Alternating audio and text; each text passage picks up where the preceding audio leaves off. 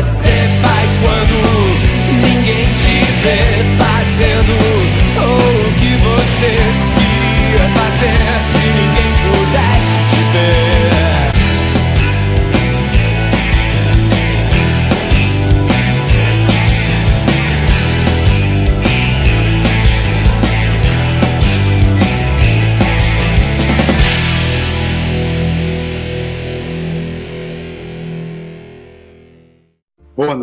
Inicia mais um podcast da Confraria, um bate-papo para lá de diferente e, digo mais, vamos nessa nave espacial despocotizadora dominar o mundo. Eu sou o confrade Zangief. Aliás, meu nome é Rafael. O que e a pauta desse dia é o que você faz quando ninguém está olhando. Ética e moral. Vamos nessa. Confrade Carlos Baraúna, um bom dia, boa tarde, boa noite, boa madrugada. É, adentrando a essa nave, ainda estou tomando meu lugar aqui na ponte, saber qual a posição eu devo tomar. É, boa noite, eu sou a Juliana. É, é, em, na questão da ética e da moral, não sei se eu faria, eu faço alguma coisa que eu não faria quando ninguém está olhando. Eu sou o Mal Java Cree. Bom, vamos seguir aí. Bom, eu sou o Paulo. Eu acho que assim como a Juliana também fica difícil é, falar o que que, o que que eu faço quando alguém está olhando ou não. Mas vamos ver se, se são alguns exemplos aí. Bom, eu acho que a maior dificuldade das pessoas que são casadas que tem problema em, com essa questão da, da privacidade, né? Primeiro, para você não fazer alguma coisa que alguém não esteja olhando, você tem que estar, tá, você tem que ter privacidade. E quem tem filhos não tem privacidade. Eu tô certo? Tá e não tá, né? Tá e não tá. Tá e não tá. Porque é, nesse caso a gente não tá falando nem de moral, né? A gente tá falando de outra coisa. É, então, achei que ficou confuso, porque na questão da ética, não me lembro de, de fazer algo que é, de pensar diferente é, se eu estou sendo vista ou não. Tá, mas vamos lá. Pergunta para você. Você faz exatamente as mesmas coisas quando não tem ninguém prestando atenção em você que você faria quando tem alguém do teu lado que pode estar tá te monitorando ou não? Sim, é, um exemplo é no trabalho. Eu não preciso ser monitorada para cumprir as minhas tarefas. Tá, é, você acha que você não precisa ser monitorada e você tem alguém que te monitora ainda assim? Então, eu tô no ano sabático, então não tô trabalhando. Mas no meu último trabalho não fazia diferença alguém olhar ou não. É, a, o objetivo era sempre terminar a tarefa. Bom, já que tá, já que tá no, no campo de trabalho, deixa eu dar um exemplo. Para quem marca ponto, precisa marcar ponto, registrar ponto para saída de almoço, para retorno o que algumas pessoas fazem. Eu sei que eu já vi as pessoas fazerem isso, né? Que quando vão sair para almoçar e sabem que vão demorar, por exemplo, às vezes vão no shopping, que, é, que vai levar muito mais de uma hora, então a pessoa não marca quando não marca a, a saída do almoço quando realmente está saindo, marca quando volta, aí conta mais uma hora e marca a, o retorno do almoço. Então ele saiu para almoçar, ficou uma hora e meia, uma hora e quarenta fora do, da empresa, mas marcou uma hora lá de, de ausência. Isso daí, é, algumas empresas têm câmera, tem como, como pegar isso daí. E, e, e, empresa que não tem monitoramento contra isso. Aí assim, a pergunta é, faria isso ou não? Rapaz, vou ser sincero, eu acho que eu só trabalhei em uma empresa na minha vida que tinha esse negócio de, de, de bater ponto. E eu era aquele cara que nunca batia, entendeu? Então eu chegava antes, não batia, odiava, porra, ter que fazer aquilo. Fazer as coisas por obrigação para mim, assim, quando é forçado, é, eu sou meio contra o sistema. Então, Aí, porra, lembro que veio o gerente reclamar, não sei o que. Eu falei, tranquilo, começa a bater o ponto. Eu chegava na segunda-feira e, e a, aprendi a hackear o sistema, né? Vamos dizer assim. Pegava dois cartões de ponto e batia lá segunda-feira, o horário de entrada, aí levantava o meu um pouquinho, deixava o outro por trás, batia terça, quarta, quinta, sexta, né? e fazia a mesma coisa depois na hora do almoço, entrada e saída. Então eu batia a semana toda na, na segunda, entendeu? Mas nunca faltei, sempre entrei antes, sempre saí depois, o horário era certinho. Eu fazia mais para que parassem de encher o meu saco. Aí eu não sei, seria isso falta de ética? Creio que sim, mas eu também tô nessa mesma, digamos, na mesma vibe que você. Eu trabalhei já em uma empresa que eu tinha que bater ponto, mas era só entrada e saída, então que era um ponto, então a gente cumprir, não, não tinha outro jeito. É, tinha um agravante, se você saísse depois do horário, normalmente você tinha que bater o ponto no seu horário e voltar para trabalhar. É, a próxima empresa que eu trabalhei era um ponto que você dava um play e um stop no computador, então era muito passível, você tinha essa, muito essa questão. Eu, particularmente, esquecia muito. É, às vezes eu saía para almoçar, normalmente eu saía às 11h30, a gerente ela sentava do meu lado, ela viu o horário que eu saía, viu o horário que eu chegava, mas às vezes eu saía às 11h30 para almoçar e quando eu voltava era que eu lembrava que não tinha dado a saída. Eu dava a saída, falava com ela, esperava uma hora, dava entrada de nunca tive problemas com isso não. Eu acho que é, fazer isso quando esquece e, e for um caso que você realmente não não fez mais que uma hora de almoço, pra, eu acho ok. O que, o que o exemplo que eu dei foi quando a pessoa intencionalmente faz, ela já ela faz, ela premedita. É, principalmente isso acontece sexta-feira, né? Que sexta-feira o pessoal não quer, quer, quer comer besteira, que fala, né? Então sabe que vai demorar, sabe que se for em tal lugar ou no shopping, não vai ser uma hora, vai ser uma hora e meia, uma hora e quarenta. Às vezes, às vezes são, são lugares que precisa até ir de carro e a pessoa faz premedita, é, de forma premeditada. Eu acho que no seu caso não, não tem nada de, de antiético. É, você pegou num ponto importante, ô Paulo. Realmente eu muitas vezes fiz mais de uma hora de almoço. Mas a, a, empresa que eu trabalhei não tinha ponto, mas se a empresa desconfiasse, aí começava a olhar o horário que, que o funcionário passou o, o crachá na catraca de entrada. Mas eu nunca tive problema, porque eu chegava muito cedo e chegava às 7 horas na empresa e ficava até às 6, 7 da noite. Tá, exatamente, é, é isso que eu penso. É o seguinte, é, a coisa engessada de você. Ninguém, tenhamos convenhamos, ninguém tem que realmente produzir, vai trabalhar 8 horas é, de uma forma direta e 100% do tempo. Tá? Não existe isso. Você tem aqueles picos que você está na adrenalina que resolver logo o pepino, e você tem aquela coisa que você vai abaixar a bola e vai parar para tomar um café, vai parar para zoar o cara que está porra, trabalhando com você, entendeu? Não, você não trabalha 100% do tempo. Eu sempre fui aquele cara que, pô, eu chegava mais cedo, pô, tomava meu café tranquilo, chegava lá, pô, ah, dona Maria, me dá um balde de café. Ela me dava um balde de café e partia pro trabalho. O horário de almoço era super flexível, então, pô, às vezes eu almoçava meio-dia, às vezes eu almoçava 11 horas, às vezes eu almoçava 2 horas, aí tirava uma, uma hora e meia de almoço.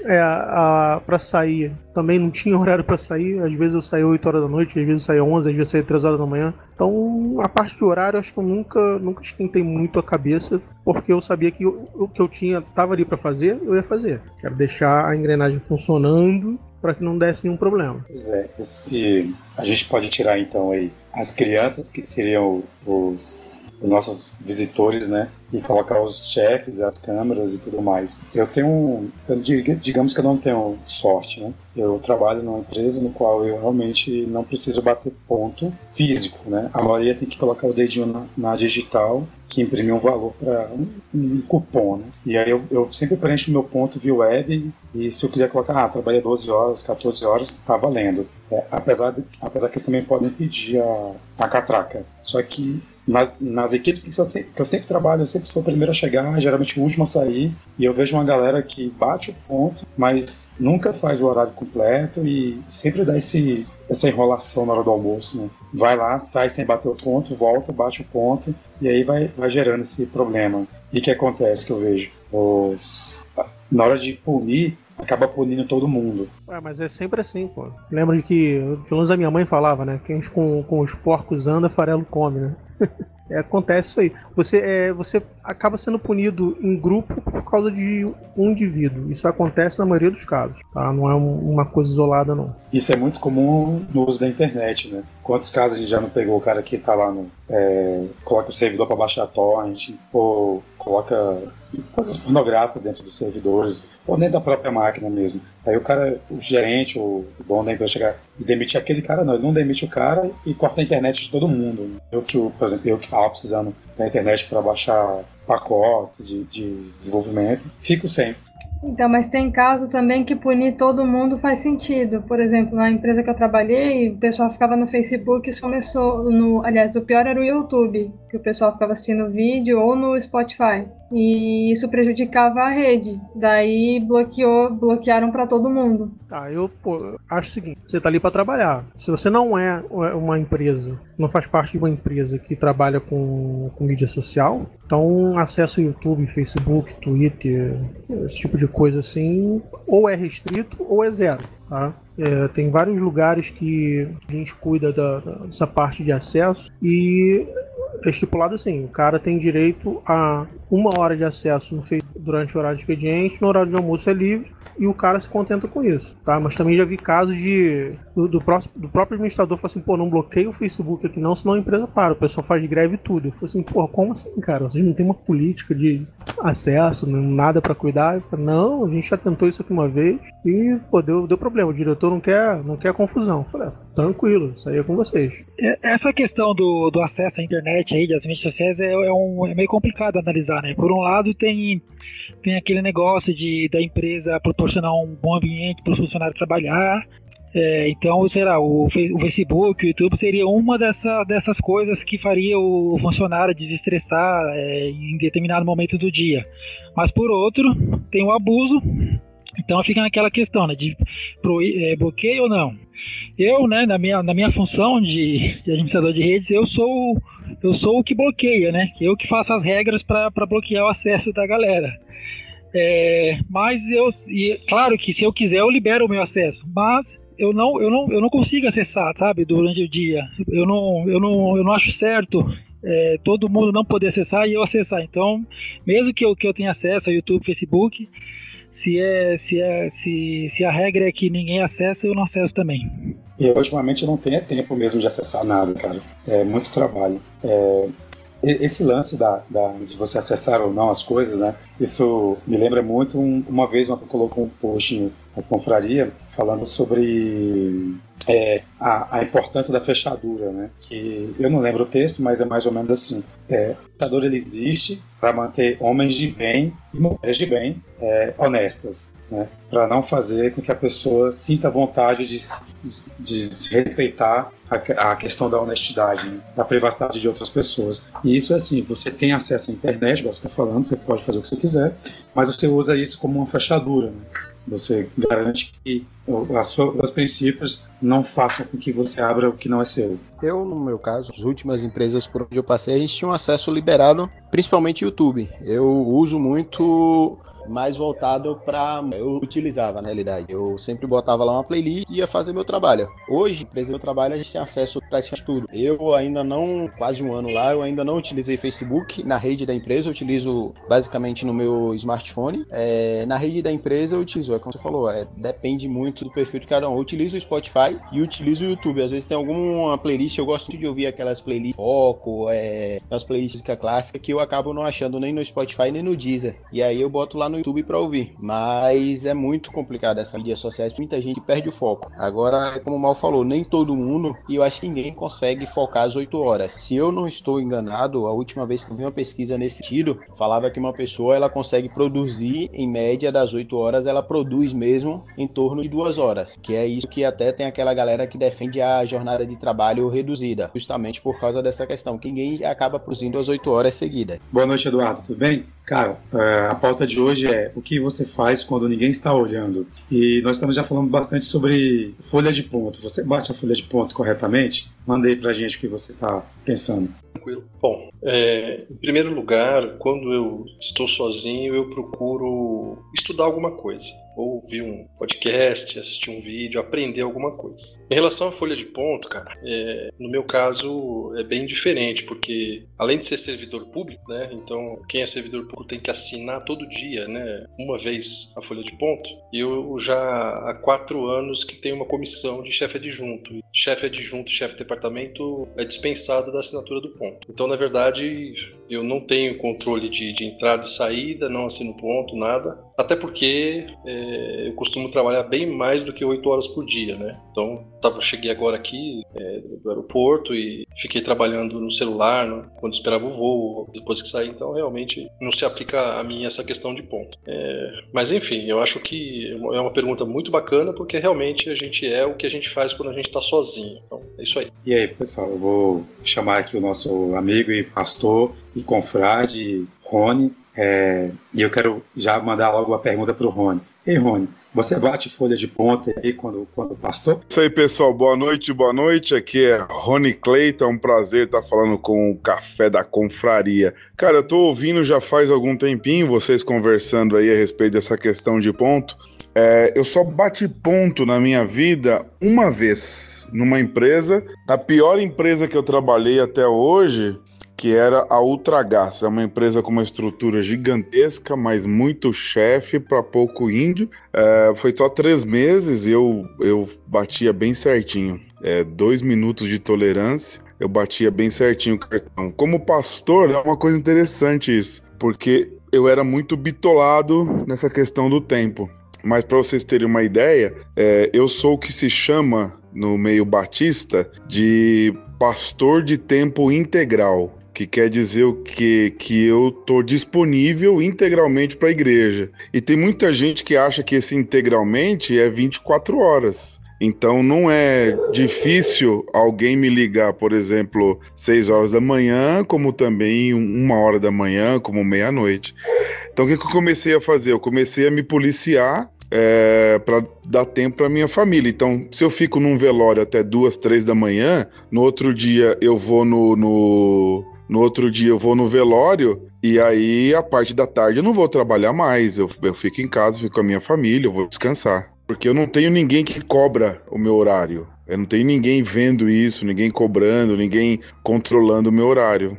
Então, no caso, se você quisesse tirar duas semanas de folga, você tiraria tranquilamente, ninguém te cobrar nada. Se eu quiser passar uh, todo o meu período, por exemplo, é, eu tenho algumas obrigações, né? Eu tenho quarta-feira à noite, Domingo de manhã eu dirijo o culto, dou aula depois. Das 9 às 10 é o culto, das 10 às 11 é aula para casais. Depois no domingo à noite, é, das 7 horas da noite às 8 e meia. Na terça-feira eu tenho que mandar um material por e-mail e WhatsApp para ser usado na quarta-feira. Se eu cumprir essas obrigações, que são vistas, o resto ninguém vai saber o que eu fiz ou o que eu não fiz. É uma Posso dar um- pergunta, Posso dar um Uma- perdido mesmo. Pergunta para todo mundo. É, para quem não precisa né, é, registrar o, o horário, é, vocês não acham que a gente acaba trabalhando um pouco mais do que realmente deveria? Mas é, bicho, é lógico, cara. Eu, eu vejo isso por mim. Eu, eu, eu já tô quase pra pedir pra bater, bater ponto no dedinho lá, porque eu vou ficar rico. Eu sempre faço mais que as 8 horas. Aí, eu, pegando o gancho do Carlos, que falou sobre a questão da produtividade, é, eu realmente eu vou, ah, mas você não consegue trabalhar as 8 horas. Na verdade, de- dependendo do problema que eu tô resolvendo, eu passo duas, três, até quatro horas focado ali. Mas isso é porque eu treinei meu cérebro e eu faço exercícios neurológicos, essas coisas para fortalecer o foco mesmo. E além do mais, eu sempre procuro colocar músicas que garantam que, que eu fique mais focado. E isso é até uma reclamação da minha chefe, que ela fica gritando, querendo me chamar e eu não estou ouvindo ela. E eu sei que eu sempre trabalho mais por conta desses itens, do foco que eu, que eu desenvolvi com o tempo, né? E eu di- diria mais um pouco a mais, assim. Eu tenho a questão da responsabilidade. Eu me sinto muito responsável. Eu, e eu tenho medo de falhar e errar e deixar as pessoas na mão. E isso me faz ser muito mais responsável e, e consequentemente, trabalhar muito mais e não ser reconhecido financeiramente por isso. Hoje eu não trabalho mais do que. é, não faço mais grandes esforços como eu faria antes. Por exemplo, saía começava a atender. Há quatro anos atrás, quando eu cheguei aqui, eu começava a atender 7 horas da manhã e às vezes 11 horas da noite tinha gente na minha casa ainda. Isso eu não faço mais. Já, já cortei porque eu tenho duas filhas, tenho uma esposa e tal, não faço mais. Mas aí você doutrinou o pessoal a não fazer mais esse tipo de coisa, não é? É porque aí eu comecei a exigir que a pessoa me ligasse antes de, de aparecer. Olha, eu não consigo imaginar o Rony dando gato no, no tempo, hein? Não, mas é, é- foi difícil pra mim. Foi muito difícil. Por exemplo, chegar em casa, por exemplo, agora eu saí, eu fui na Câmara Municipal. Não é um trabalho que a igreja me exige, mas eu fui porque eu sou pastor. Ah, é um, tá tendo uma discussão importante e eu fui lá. Então eu cheguei agora nove, é, 10 horas, 9 e meia da noite. Eu cheguei em casa. Mas hoje foi minha folga durante o dia, então eu não fiz nada. Hoje eu, eu fiquei, eu dormi a tarde inteira. Mas então eu tenho que é, me controlar mesmo. Se eu, se eu não fizer isso, se eu não me controlar, o meu tempo e tudo mais, ninguém vai fazer e eu tenho que fazer isso. Ô Mal, mas respondendo essa pergunta, quando nas, nas ocasiões em que eu não precisava marcar ponto, eu não, eu não estendia muito o horário não. Mas é uma questão de, de achar que, que a tarefa tem que ser desenvolvida nas 9 horas que está ali, né? 9 ou 8 horas, dependendo do, do lugar. Claro que em situações extremas eu ficava, mas normalmente a minha regra era: deu horário, vambora.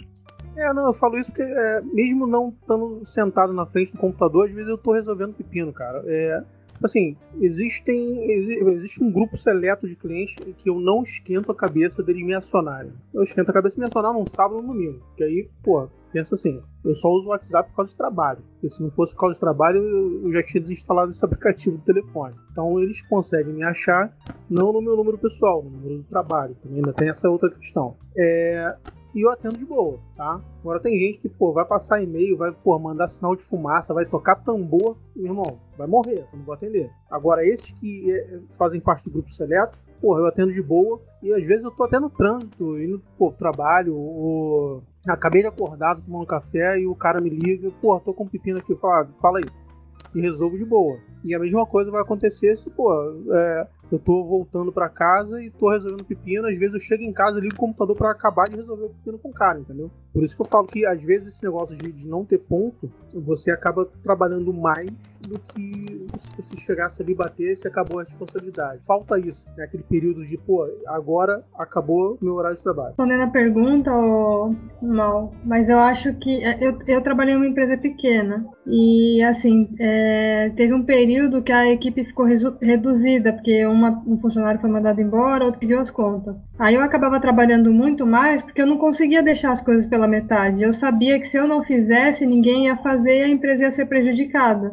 Acho que tem isso também. E, e outra coisa é a questão do propósito. Eu sabia qual, que, qual era o, exatamente qual a minha função na empresa. É, então acabava trabalhando mais por isso. Então, é, eu acho que também, Mal, essa questão de não bater, talvez a minha opinião, ela em muitas empresas ela, ela esteja com os dias contados, principalmente uma, da, uma das empresas que eu passei, ela começou a adotar agora o ponto eletrônico, porque ela começou a receber muitos processos. O cara, é, a gente tinha lá, você tinha uma planilha e você não batia ponto, mas você podia, por exemplo, passar o mês todo sem preencher a planilha, chegar no final do mês você botava seus horários. Você que dizia o horário que você trabalhou, você podia botar hora extra lá, você só fazia validar com o seu chefe e ele dizia: não, realmente esse cara fez hora extra, esse cara não fez. Só que a empresa começou a ter processo alegando que fazia hora extra e não botava na pilha e não pagava. Por exemplo, eu tenho que fazer 8 horas de trabalho no dia. Então eu podia chegar em 7 e 10 da manhã e eu só tinha que pensar o horário de saída. Eu não precisava estar lá 8 horas da manhã e sair às 17. Podia muito bem chegar às 9, sair às 18, chegar às 10 e sair às 19. Isso dependia de fazer. Eu poderia tirar duas horas de almoço, tirar uma, tirar uma hora e meia. Só que hoje em dia agora tudo tem ponto. Justamente por causa disso. É aquela questão que o pessoal fala do cenário canalha. O cara sabe que aquilo, ele aceita uma certa situação e já pisando lá na frente ter alguma vantagem. É isso que você falou, Carlos, de é, criar regra para para evitar do pessoal fazer errado, acaba, é, acaba beneficiando quem trabalha mais e colocando no eixo quem estava trabalhando menos, né? Isso é legal. Mas será que as regras vão fazer a, a, o, os desonestos entrar na linha? Porque aí acho que entra naquele. Dá pra, dá pra usar como, como exemplo o, o que o Rafael falou aí do, do chaveiro e da, da fechadura, de que a fechadura na verdade é para manter a, a, as pessoas que, que é, entrariam na casa em, em uma ocasião, né? Porque os honestos não vão entrar, não vão entrar de jeito nenhum com ou sem fechadura, e o ladrão vai entrar também.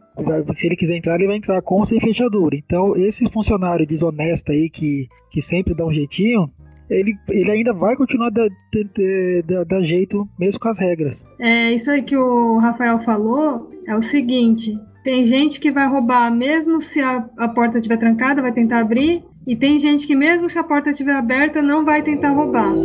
E a regra, na verdade, é para quem está no meio, entendeu? Se tiver regra, vai respeitar, se não tiver regra, não vai respeitar. E aí, a regra, na verdade, ela, ela acaba servindo para o pessoal que está no meio, que é, é a maioria. É, eu, também, eu fico mais com, com o que o Sérgio Moro falou a respeito do foro privilegiado. Ele falou: Eu não preciso de foro, pode acabar com o meu foro. Eu, eu não, não interessado no, no, meu foro, entendeu? Agora, é, eu fui criado, meu pai era uma pessoa muito.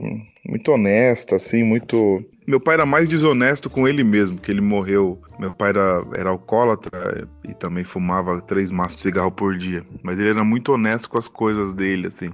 Então, por exemplo, eu, eu fui criado dessa forma, né? Assim, meu pai era muito severo, algumas coisas assim. Mas, por exemplo, eu nunca colei na prova em nenhuma prova. Eu nunca fiz cola. Desde a pré-escola até a quinta série, onde eu colei a primeira vez e última na prova da professora Aparecida na matéria de história e eu dei E na prova. É que era de A a E, né? Então foi a única vez que eu colei na prova. Depois meus amigos é, fizeram uma cola na lousa e aí a lousa estava toda escrita com as, com as matérias né, que ia cair na prova. A professora entrou é, na, na aula, distribuiu a prova e todo mundo calado, né? Porque estava tudo escrito na lousa. Praticamente 95, 90, 95% da prova estava escrito na lousa. Daí eu peguei, quando ela acabou de entregar as folhas, eu levantei a mão. Falei assim, professora, só não vai apagar a lousa? o pessoal pergunta se eu tinha amigo na escola.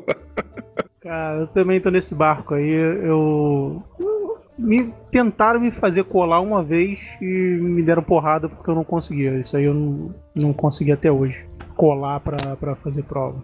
E sempre era o primeiro a acabar, entregar isso aí, então eu tive muito problema com isso. Ô, Rony, era só ficar de cabeça baixa, pô. É, Rony, como é que você faz uma coisa dessa, cara? Pô, eu, eu também, eu nunca fui, eu nunca colei na escola. Na verdade, eu vendia cola para as pessoas, eu era ao contrário, né? É, eu não só vendia a cola, como eu também vendia os trabalhos. Eu sou de matemática, fazia, mandava fazer um trabalho de segundo grau, eu fazia um e fazia dos outros também, né? Cara, na faculdade foi a mesma coisa. Eu sempre fazia as coisas para as outras pessoas. E aí eu tirava uma grana para poder encorpar aí o final do mês. Então, mas aí voltando àquele tema, você fazia isso porque as pessoas não estavam olhando? Olha, cara, eu ser sincero com você, eu fazia porque eu precisava da grana. Mas se eu não precisasse, eu não teria feito. Porque, de uma forma ou de outra, minha mãe nunca me ensinou isso, né? A, é, a minha mãe é, tipo, mesma criação do Rony. Minha mãe foi criada, estudou em escola de, de freira, na época da palmatória. Então, assim, aquela coisa bem dura mesmo. Meu avô veio do interior do Nordeste, bem sériozão mesmo. Então, assim,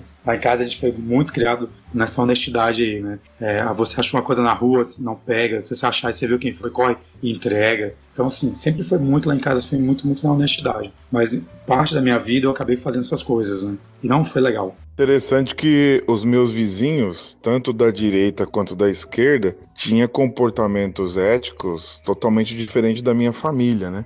E minha mãe fazia questão de, de, de, frisar que a gente não era daquele jeito, entendeu? Tanto que minha mãe um dia entregou um, um, um o rapaz reprovou de ano e minha mãe entrou na casa, a mãe dele estava chorando e minha mãe falou assim, minha mãe inocente, né, achando que o menino tinha contado as coisas, né? Minha mãe falou assim, viu, mãe, você tá chorando só porque o, o seu filho reprovou? E ela falou assim, como assim reprovou? Aí foi, pegou o moleque e deu uma surra no moleque. E ela tava por outro motivo, não era por aquilo. Minha mãe também foi, foi assim, meio inocente, mas porque o padrão da família era de mentira. Então, então todo mundo mentia na família, mãe, o pai, todo mundo, dos dois lados. Então, é, em, alguns, em alguns momentos, não era mentira assim, mas o pai escondia coisas do pai, escondia coisas da mãe e tal. Então, esse comportamento, é, é, é, minha mãe fazia questão de frisar que não era o nosso comportamento, entendeu? É o famoso macaquinho vê, macaquinho faz, né? Por isso que a gente aqui em casa fala, né? Criança aprende muito com exemplo. Então a gente evita o máximo fazer qualquer coisa errada para não deixar isso é, ficar printado na cabeça da, da, da, menina, né? Virar hábito, né? E, e acaba virando hábitos. É, é, muito comum isso aí. Eu vejo todo dia é, na igreja crianças replicando hábitos que são do pai e da mãe. E aí e a, a, gente que lidando com um adolescente, com um jovem, é, você, você quer. O pai às vezes quer exigir do filho um tipo de comportamento que ele não tem. E aí? É, você vai exigir? É, você, seu pai não tem aquele comportamento, como é que você vai exigir isso? Minha esposa é professora, de vez em quando ela me fala: olha, tem uma criança que está numa situação assim, assim, assim, tá fazendo isso. Aí a gente vai conversando, vai ver que é só replicou aquilo que o pai faz, né? Só que quando eu, quando alguém da igreja não tá vendo, o pai e a mãe faz, mas a criança não tem esse filtro, né? De fazer a coisa escondida quando ninguém tá vendo. A criança não tem filtro, né? Hein, Rony? Eu vi isso, eu vi isso que você tá falando aí, aí eu me bateu aqui umas. É, um dos motivos que eu larguei a igreja católica é que exatamente que o irmão não tinha sermão. É, pega uma parte do texto da Bíblia é, e fala e tem esse sermão mais moderno, que é a parte atual que a gente deveria estar atuando nesse exato momento. Fica falando de coisa do passado, mas não tem essa chamada para moralidade, para responsabilidade, para ética e tudo mais. Você costuma fazer isso nos seus sermões? Ou você sempre só foca o que está na Bíblia? Cara, é essa é a, é a beleza do, da Bíblia e daquilo que eu faço. Eu falo, eu tento falar cada dia uma linguagem atual. Porque se eu falar algo que tá lá que não serve para mim hoje, então não serve para ninguém. Então é a, a, contextualização, porque a Bíblia foi escrita em é, hebraico, aramaico e grego. Foi escrito numa língua que não é a nossa, para um povo que não é o nosso, num tempo que não é o nosso, então eu preciso contextualizar. As verdades que para mim são absolutas, eu preciso preciso contextualizar com o que está hoje acontecendo. Esse tema é, me fez lembrar um texto bíblico que fala sobre esse assunto. Porque a Bíblia fala em determinado texto, se eu não me engano, nos evangelhos, de que o relacionamento entre Deus e quem ora é em secreto. Então, eu não preciso exercer a minha religiosidade, a minha oração, é, para que os outros vejam. Tem até um texto que fala assim: olha que legal. Quando você fizer jejum, não precisa ficar com cara de triste, é, para todo mundo ver que você está fazendo jejum. Ao contrário, lave o rosto, pareça bem, para que ninguém veja que você está é, é, fazendo jejum. Outro texto vai dizer assim: quando for orar, ora no seu quarto em secreto, porque o seu pai que está no céu em secreto também vai te recompensar. Então eu preciso contextualizar tudo que está lá para servir hoje. Senão, não tem motivo de estar tá lá. Não vou entrar nesse mérito aí da, das questões da, da Bíblia que o pastor falou, mas é basicamente do que muitas críticas sociais a gente vê hoje em dia, que não só questões de evangélicos, cristão, cristãos e tal. A gente vê hoje que as pessoas, elas muitas coisas elas fazem para mostrar que estão fazendo. Elas não fazem aquilo, é, digamos, de coração. Não é uma algo que ela acredita. Ela não faz porque acredita. Ela faz porque ela precisa parecer alguém. Ela precisa mostrar para alguém, ela precisa ser alguma coisa. É, voltando também ao assunto lá da, da cola, eu já colei. A minha primeira cola, se eu não me engano, foi na quarta série. Eu tinha uma professora que foi minha madrinha, que por acaso, é, deixando aqui registrado, é uma guerreira. Ela era professora sozinha das turmas do alfabetização até a quarta série. Imagine aí que é que você ser professora de todas, de todas essas crianças da mesma matéria, todo mundo estudando junto dentro de uma igreja, sentados no chão, porque tinham poucos bancos. E só deixando esse registro aqui que ela, para mim, é uma das heroínas. Acho que ela contribuiu é, muito com a minha educação e muito para o que eu sou hoje. Mas é esse o meu registro. É, então, eu não vou falar muito dessa parte de, da religião, da Bíblia, mas a cola é uma. Realmente, vocês conseguiram achar uma coisa que eu faço quando ninguém tá vendo. Mas assim, tem dois tipos de cola. Cola quando que você. Opa, opa, entregou aí, hein? Não, calma, deixa eu explicar aqui os tipos de cola. Juliana, você era a nossa santa até agora, cara. É, então, o Rony tá. Eu tô com medo de ir no culto do Rony dia 10. Acho que eu vou queimar quando eu entrar lá na. É, é igreja ou Rony? Como é que é que vocês chamam? É uma igreja, um templo, né? É, então acho que eu vou queimar, hein? Tipo vampiro. Não, não, eles não queimam mais bruxas hoje em dia. Calma, pô. Pô, mas a Juliana é muito bonita pra ser uma bruxa. Por isso que eu sou bruxa. É, mas deixa eu terminar a parte da cola. Então, existem dois tipos de cola: cola que você não sabe nada e cola de alguém. Ou alguém não sabe nada e você passa a cola pra alguém. É, mas existe uma cola que eu uso muito. É, eu sou muito ruim para lembrar fórmula de física. Eu escrevo na mão de caneta rosa e eu consigo escrever com as duas mãos, então eu tenho bastante espaço. Eita. Não, então, é, outro dia eu vi uma pessoa falando assim pra mim, uma pessoa que era da minha igreja. Olha que, olha que contradição. A moça era, ela é profissional de fazer trabalhos escolares universitários. Ela faz todo tipo de trabalho. Você pode encomendar a digitação, você pode encomendar a pesquisa e, e digitação. E aí eu falei para ela, falar, mas isso não é correto. Eu ah, pastor, eu tenho que ganhar dinheiro. Falou igual o Zangief falou aí. Outra coisa que ela falou assim, é... de vez em quando a gente tem que usar de métodos ilícitos para poder passar nas provas. Eu falei, meu Deus. Ó, Juliana, para diminuir a sua culpa, eu já tive professor de física que ele colocava a fórmula na lousa ou na prova, porque é, só saber a fórmula não era o bastante, né? Tem que saber aonde aplicar. Então ele colocava lá para o pessoal não ficar decorando fórmula. É, então, exatamente isso. Tem professor que a prova é, é uma folha só com fórmula. Só que assim, se você não estudar, você não vai conseguir aplicar a fórmula. Então o que eu faço é exatamente o que eles não colocam na prova, eu coloco na mão. É basicamente isso, mas não, não dá para passar na prova sem estudar. E, e, isso de receber ajuda ou ajudar o colega que não sabe, isso eu nem consigo, porque na hora da prova eu me fecho no meu mundo e não, não escuto mais nada, nem vejo mais nada. Neste caso aí, a, a, a cola não é uma cola, é, uma, é um auxílio, né? E, e isso, isso, na verdade, é um, eu acredito que a prova em si não significa nada para o estudante. Por mim, tiravam as provas, porque cobrar de uma pessoa decorar, é, é, ter que resolver uma coisa, na vida real, a pessoa vai puxar o livro, vai reler o conteúdo, vai pegar a fórmula, vai aplicá-la, e isso que não é ensinado. O que é ensinado é que a pessoa tem que decorar e seguir um padrãozinho ali, ó.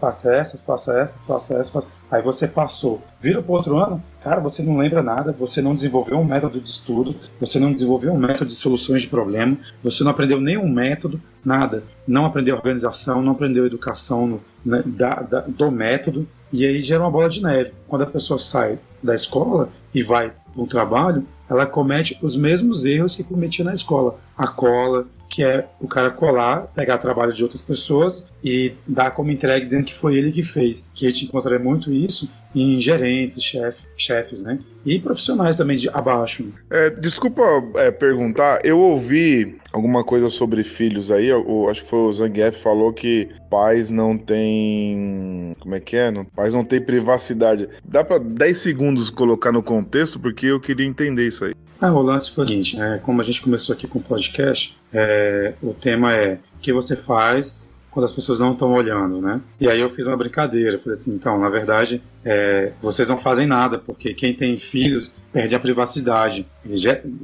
claro que a pessoa tem privacidade, mas o filho sempre vai estar mais próximo, vai estar incomodando a casa, vai estar ali dentro, o casal está dormindo, o filho pula lá no meio. Então, assim, essa privacidade, ela é um pouco surrupiada. Ah, tá. Não, mas na minha casa não. Minha casa, desde o, desde o começo da minha. Eu, eu entendi que era isso que estava falando, mas na minha casa é o seguinte: a gente tem um lugar aqui em casa, que é o meu quarto, que não tem chave e que as meninas foram disciplinadas. Se a porta estiver fechada, para entrar tem que bater. A minha filha Sara aprendeu com um ano e pouquinho, um ano e meio ali. A mais nova aprendeu um pouquinho mais cedo, porque a outra ensinou. É, e a gente num, nenhuma vez, depois de, de aprendido, ali, a minha filha, minha filha tem 11 anos, a mais velha, e a outra tem 8. Não existe esse negócio de entrar no nosso quarto sem bater. Não, não, não, não existe essa possibilidade. Então, a gente tem no nosso quarto é o reduto ali que a gente ah, quer conversar, quer namorar, quer ficar sozinho. É no quarto e elas não vão bater, elas vão bater. Mas se eu falar não, acabou, elas não vão entrar, não vai entrar de uma vez, negócio de pular em cima, não existe isso aqui na minha casa, né? Conta essa mágica aí, meu velho, não da questão do, da educação e sim do aprendizado, porque a minha filha, ela tem hoje oito anos e ela tinha bem informado até um pouco tempo atrás, essa questão também de bater, é, de ter outras pessoas conversando, ela não interromper, de pedir por favor em tudo, e hoje em dia parece a moleca tá esquecendo tudo. É, se reclama com ela, ela lembra, mas se não reclamar, as coisas continuam do jeito que estão. Ah, cara, vou te falar, o nome disso é aborrecência. É, você treina destra, seu filho é aquela maravilha, aí de repente começa a chegar ali nos 7, 8, 9 anos de idade, Aí começa a bater porta, começa a reclamar de tudo. É, falo isso de carteirinha. Já passei com um, tô começando a passar com a outra agora também. É, ô Carlos, é insistência. É insistência. Porque criar filho é repetição. Então, é, aqui na nossa casa, a, a minha filha mais velha tem 11 anos. Ela não ousa entrar sem bater, porque ela sabe que vai ser chamada atenção. Então, é, não é mágica, não. É isso aí, ó. Entrou sem bater, volta. Eu vou falar no tom de voz que eu falaria com ela. Volta agora. Fecha. Acabou. Ela vai voltar, vai fechar. Então isso acontecia quando ela tinha 4 ou 5. Hoje ela não ousa voltar, entendeu? Então é repetição. O que o mal tá falando é mesmo. A minha filha mais velha, esses dias eu tive que chamar a atenção dela muito severamente, mas é, é com amor, é com, com carinho, mas ela tem que saber quem é que manda, entendeu? É só questão de autoridade mesmo. Não desiste, não, cara. Abriu a porta sem ordem, fecha. Fecha agora e volta. Interrompeu a conversa, eu não falei que você não pode interromper a conversa? Vai em cima, entendeu? Esse não é o tema, né? é que eu gostei de. de é, queria entender essa questão aí. Mas a privacidade é reduzida, mas ela existe. Na minha casa existe. A pauta é livre, pastor. A pauta é livre. Não tem. Se a gente quiser falar de qualquer outra coisa aqui, a gente vai enveredar por outro assunto e depois volta pro, pro tema principal. Na verdade, eu estou voltando, porque como o Rony falou, eu estou com medo até agora. Nessa questão de educação, não. Sinceramente, não desisto, não. Aqui em casa, sobre questão de privacidade, eu não tenho problema. Até porque, por incrível que pareça, aqui a gente não tem porta em nenhum dos quartos. Então, a gente já é, é dessa forma desde que ela era bem menor. E hoje ela tá com. Hoje ela tem 8 anos, acabou de completar 8 anos em outubro. E a gente continua. Eu não tenho nenhuma ideia de botar porta nos quartos, porque nessa parte de comportamento é, de privacidade a gente tem as privacidades bem definidas. É, a questão mesmo era só na lá do que você falou, que já tem que martelar para aprender. Não tô desistindo não, e aí todo dia, sempre que posso, eu dou uma apertadazinha na moleca. Ô Juliana, você não tem porta na sua casa, por isso que você não quer participar mais? Tem várias portas em casa. Portas são necessárias. Não, mas isso que vocês falaram aí da porta, é, eu achei interessante porque assim, quando, na, quando eu tava na África, eu fiquei hospedada em casa de família. E assim, lá na, na África tem muitas casas que elas são construídas e as coisas. Toda casa é assim, né? As coisas começam a quebrar. E aí quebra, sei lá, a descarga do banheiro, a torneira da pia, a fechadura da porta. E na casa que eu fiquei, a fechadura do banheiro tava com problema. Aí nos primeiros dias eu achei estranho, pensei, ué, vou ter que ficar com a porta entreaberta. Mas é uma coisa, é uma cultura lá deles. Se tem uma pessoa dentro do banheiro, ni- ninguém nem passa na frente assim da porta. É, é bem diferente. Tomei banho lá na África, numa aldeia que eu passei três dias. O, banho, a- o banheiro de fazer necessidades era fechado. Mas o banheiro de tomar banho era. O, o banheiro, Juliana, era só. É na altura do meu peito. Então, assim, eu tava tomando banho aqui e as pessoas da aldeia passando em volta e tal, assim, uma doideira. É complicado. Desculpa, Júlia. É, eu já passei por uma experiência dessa e não foi na África. Nordeste aqui, tem alguns povoados que a- o banheiro de você tomar banho é do lado de fora da casa. E aí é como você falou, só tem aquela uma porta, uma porta que cobre do seu ombro ao seu joelho. Então quem tá passando ali do lado tá te vendo. E outras casas, inclusive tinha uma lá nesse povoado que eu tava, que o banheiro era aberto no fundo da casa. Então a única privacidade que você tinha era que alguém sabia que você estava tomando banho e a porta do fundo da casa estava fechada. Mas se alguém chegasse pelo fundo da casa, iria te ver lá do jeito que veio ao mundo. Uma coisa que eu, que eu trago para vocês também é, nesse pensamento sobre ética e tal, tem muito a ver com o nosso olhar, né? Tem muito a ver com, com o seu contexto de vida e com o que você olha. Por exemplo, essas coisas que a gente está falando de porta, de ver, não ver, tal, tal. A Juliana nessa angústia de saber se alguém está passando ali na porta para ver se está vendo você tomar banho ou usar o banheiro, né? Então eu vou falar uma coisa aqui que é, às vezes eu fico pensando se devo falar ou não. Mas por exemplo, eu não sei falar, não sei falar o número de vezes que, é, não só na África, mas no Brasil também, que as mulheres se colocam assim em posições tão desconfortáveis para mim que eu tive que é, é, várias vezes eu tenho que desviar mesmo assim o olhar e a atenção, né? Porque as pessoas é, tem atitudes assim muito difíceis. Por exemplo, agora na África agora, por exemplo, eu estava pregando numa igreja e a mulher tirou os dois seios para fora, depois de uns 20 ou 25 segundos que ela pegou os filhos e colocou no seio para amamentar, né? E tava assim a um metro de mim, né? Então depende muito do seu contexto, depende do que você é, depende do que você vive, da sua experiência, do seu comportamento mesmo. Então, o seu olhar muda muito essas questões do dia a dia, assim, né? Se eu me fiz entender. É, mas é que lá na África é normal, né? Tem até. Você vê até na rua mulheres mostrando os seios. É muito normal, então. Você tem que. É, é, faz parte daquele contexto, mas a gente que não está acostumado, é, a gente fica com a nossa mente pensando outras coisas. Então, aí devagarzinho eu fui acostumando, fui pensando, bom, peraí, é assim, não é assim. Então, o, o meu olhar foi mudando para as coisas, né? Ah, cara, aqui no, no Brasil tem gente que cria casa até com mulher colocando o peito para fora para amamentar, cara. E, né, questão cultural. Aqui em casa mesmo, todo mundo tá falando negócio de banheiro, privacidade. Pô, banheiro aqui em casa só é fechado quando uma, visita vem aqui e vai no banheiro. Porque é de resto, cara, o banheiro fica aberto o tempo todo, todo mundo usa, toma banho. Pô, às vezes, ah, vai tomar banho eu, aí entra a filha, aí a mulher vai junto. Cara, aqui em casa não tem não tem muito essa coisa. Até quando um, algum amigo meu e eu vou no banheiro, o banheiro vai ficar aberto também. Não esquento cabeça com isso. O foro íntimo não existe. Mas aí que tá, cara. É, tipo assim, é o seguinte, amigo, amigo, a gente é, ah, ia jogar basquete, ia jogar vôlei, porra, depois ia todo mundo tomar banho junto. Cara, já foi tanta zoeira. Inclusive, já, já porra, pegaram até minha calça e, e roubaram quando eu tava tomando banho. Eu já tive que sair, porra, do, da época do colégio lá com só de cueca e, e a camisa da escola, pra ir pra sala de aula. Então, pô, esquentar a cabeça por quê? É isso mesmo, é questão de contexto, né? De, da vivência e tudo mais.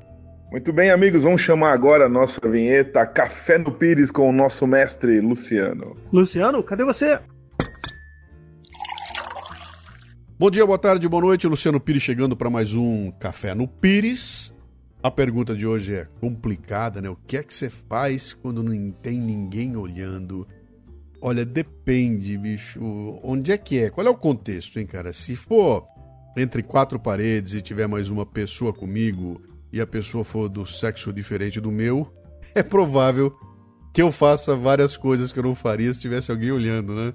Mas eu acho que a discussão toda aí tem a ver com o que o Kant colocou lá, né, com o seu imperativo categórico, que é você avaliar se todo mundo fizer a mesma coisa que você vai fazer, se isso é bom ou ruim para a sociedade. Se todo mundo fizer, o que, que vai acontecer com a sociedade? Se for prejudicial, é bom não fazer. E aí não importa se você está com alguém vendo ou ninguém vendo. Se a conclusão de que o resultado dessa atuação é fazer mal para alguém, você simplesmente não faz, e aí vai variar de acordo com cada um, né? A sociedade é dividida em dois grupos muito distintos, eu diria até que eles não são do mesmo tamanho. O primeiro grupo é aquele pessoal que olha para as coisas e fala assim: "Meu, que mal há", né? É a turma do tudo bem se me convém. Cara, que mal há dar uma meter a mão numa graninha aqui. Que mal há está sobrando. Essa é a primeira turma. E a segunda turma é a turma do que bem há. Sabe, eu quero procurar o que é que pode haver de positivo nessa atitude que eu vou tomar, nessa escolha que eu vou fazer. tem alguém olhando ou não tenha ninguém olhando. Essa é a pessoa, aquela tal que devolve o dinheiro mesmo que ninguém esteja olhando, né? E aí, cara, você vai lidar com alguém que você não pode enganar, que é a tua consciência. Você pode dar um, você pode dar um balão nas leis, a gente pode torcer lei, a gente pode fazer o que quer com as leis, mas não dá para enganar a consciência. Você pode enganar outra pessoa, mas não engana a si mesmo. Então, viver com a sua consciência é o grande esquema, é o grande problema. Eu acho que tem, tem gente que vive muito bem, que não tem remorso, que não quer saber, lida com a sua consciência, e tem gente que não vive, cara. Tem gente que tem vergonha da sua própria consciência e que jamais tomaria uma atitude porque a consciência simplesmente não deixa. Essas são as pessoas que têm princípios, que têm convicções, que não abrem mão desses princípios na hora de tomar as decisões e que não são baseadas no tudo bem se me convém, né? Eu acho que isso é um modelo, cara. É um modelo que eu gostaria de seguir, é um modelo que eu, que eu, que eu gosto de praticar, que eu gosto de ser, que é aquele que vai praticar atos que não vão fazer mal a ninguém. Então, eu costumo agir assim e levo isso no meu dia a dia, na vida fora. Mas, de novo, cara, entre quatro paredes, eu sozinho, com o indivíduo do outro sexo, se tiver um vinho na frente, vai acontecer coisas que não acontecem com todo mundo olhando. É uma brincadeira, mas faz parte da vida da gente é assim que funciona. Moçada, um abraço. Bom trabalho a vocês aí. Vamos tocar a vida no dia a dia. Vamos chamar então as dicas despocotizadoras do Café da Confraria. Em ordem alfabética, vai lá, Carlos, você é o primeiro. Carlos. Dica financeira no momento. Não sei se vocês já ouviram falar do Cotas, que é, é que gerencia o, a divisão de conta. Por exemplo, tem essa questão da conta afiliada do Spotify. Você pode dividir com outras pessoas, Spotify, Netflix e vários desses serviços. Inclusive alguns serviços de leitura, como o book, por aí vai. Bom, a minha dica cultural de hoje é o, o livro chamado Como Ler Livros, do Mortimer Adler. E eu li esse livro, achei muito interessante porque é, nesses tempos em que a gente mal escreve as palavras completas, né? Você vira VC, porque vira Piquet, ele, o Mortimer Adler fala sobre as as várias possibilidades de leitura de acordo com o que você está lendo, né? desde uma leitura diagonal até uma leitura super atenta, registrando o que é lido, fazendo comparação com o que se está lendo e outros livros de outros grandes autores e até mesmo fazendo anotações no próprio livro. Então, uh, uh, ele aconselha muito a ler as os grandes clássicos né, da literatura. E foi muito bacana porque é, ele, quando eu li esse livro, eu percebi que de vez em quando a gente tem que se isolar mesmo e prestar atenção no que está fazendo, né? O que é muito diferente do que a gente costuma fazer nesses tempos de Telegram e WhatsApp. É isso aí. É, eu não entendi. Como é que é isso aí? Eu falo qualquer coisa, qualquer sugestão? Dica de aplicativo, dica de, de cantada para ajudar o Rafael, qualquer coisa. Se você quiser falar, que fala assim, ah, isso é maneiro pra cacete, eu quero compartilhar com todo mundo. Mete bronca. Ixi, acho que essa semana eu vou ficar devendo, então. Não, não tenho nenhuma dica. Tu não assistiu nenhum filme, não leu nenhum livro, nada? Ah, tô lendo um livro de cidades inteligentes pra, pra publicar alguns posts no, num blog para uma matéria da faculdade. Mas eu não, não, terminei ainda, só comecei. Bom, vou dar uma dica aqui rapidinho. Uh, eu já tinha acho que falado sobre isso no Instagram. Tem uma conta chamada Leia para uma Criança, que é do Itaú Cultural. Online sempre colocam historinhas, é legal pra caramba. Né? Eu sempre paro para ler pra minha filha, apesar dos trocentos livros que ela tem aqui. E ela vai lá e escolhe uma historinha né, no celular e eu leio para ela. Então essa é a dica que eu dou por hoje. A dica que eu vou dar é de um desenho, de uma animação que tem na Netflix, que eu tô assistindo agora com meu filho, que é o Rick and Morty. Tem três temporadas lá, não, tem duas temporadas na Netflix. É um desenho maluco lá que eu tô tentando entender ainda, mas o, quando eu entendo, eu acho tem umas sacadas bem, bem geniais lá que fazem questionamentos válidos aí sobre, sobre a existência, sobre a vida, o universo e tudo mais. A minha dica é muito gostosa, só um segundo já coloco para vocês.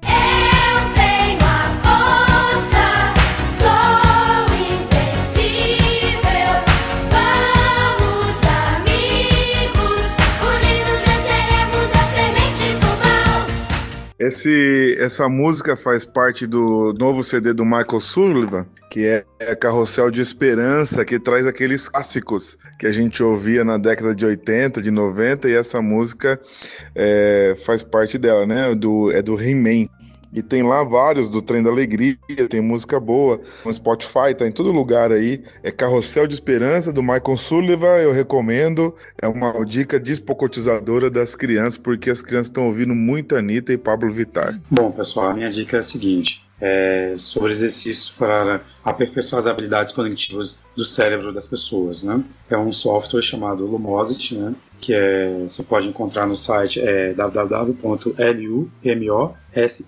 www.lumosity.com e são vários joguinhos que vão mexer com sua cabeça, vai fazer com que você tenha mais velocidade nas leituras, é, maior capacidade de armazenamento e vai melhorar sua, suas habilidades em, em, troca, em, trocar de ambiente ou trocar de, de atividades durante o, o, seu dia, né? Bem interessante. Os três primeiros joguinhos são de graça e já se quiser pagar o software fica um pouco mais caro, né? E eu falo isso porque eu paguei, comprei e minha mãe, desde que começou a usar, ela parou até de esquecer de queimar a panela. Ela agora volta, voltou a lembrar o nome das pessoas. E para as pessoas mais de idade é um, é um software excelente, como para o jovem também.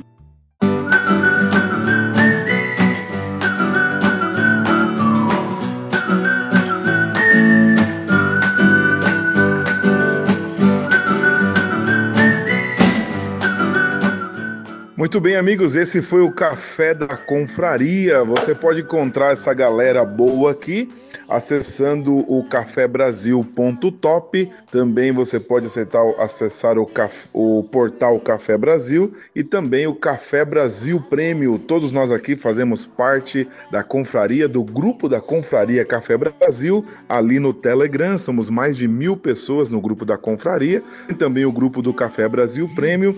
Café Brasil Prêmio é uma ferramenta espetacular. Temos lá videocasts, audiocasts, é, PowerPoint, resumo de livros, é, o pod sumário, é muita coisa legal. E por isso a gente se juntou para debater as nossas ideias e ampliar ainda mais o nosso conhecimento, o crescimento pessoal e o crescimento profissional. Muito obrigado, valeu, um tchauzinho de todo mundo aí, um abraço. These years together, and I remember each and every day. Still want to kiss you, desperately kiss you.